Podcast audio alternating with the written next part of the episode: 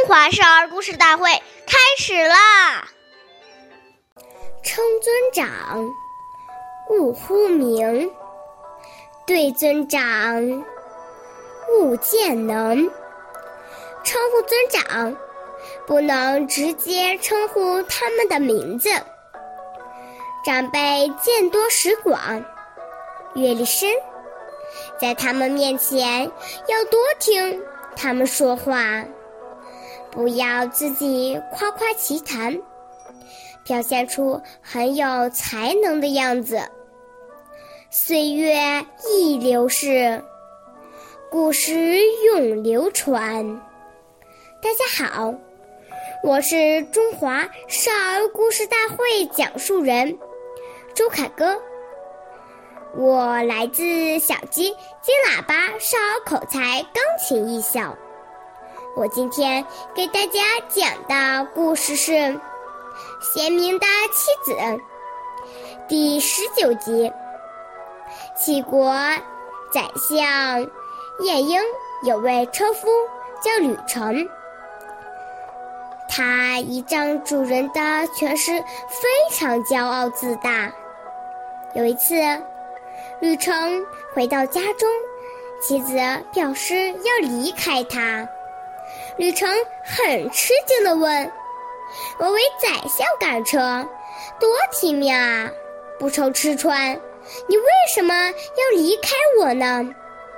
妻子说：“你还知道自己是车夫啊？你看，晏大人虽然贵为宰相，但从来没有像你那样招摇和炫乎。”听完妻子的批评，吕成很惭愧，从此痛改前非。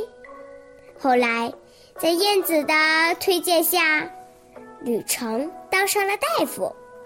下面有请故事大会导师王老师为我们解析这段小故事，掌声有请。好，听众朋友，大家好，我是王老师。我们把这个故事给大家进行一个解读。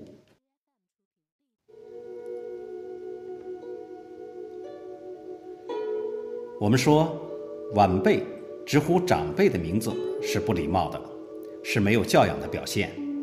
因此，要在称呼上从小就树立孩子长幼尊卑的态度，这样才能培养孩子谦虚的心态。如果孩子目无尊长，爱好表现，长辈就不愿意教他们了。古人很重视韬光养晦，一个人即使你有才华，也不能在大庭广众之中故意卖弄，这是相当危险的。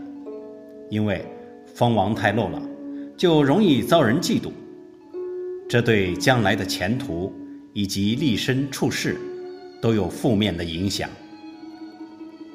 我们说，真正有德有才之人，久而久之，自然能获得大家的钦佩、爱戴，何必用表现自己来证明自己的才华呢？好，感谢您的收听，下期节目我们再会，我是王老师。